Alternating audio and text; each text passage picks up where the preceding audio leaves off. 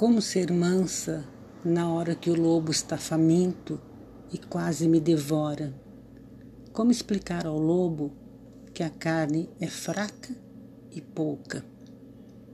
Toda meia-noite ele aparece em silêncio, tão silencioso que sinto tremer montanhas e vales, um eco ondulante, olhos e pelos a atormentar meus olhos que se inclinam para o chão.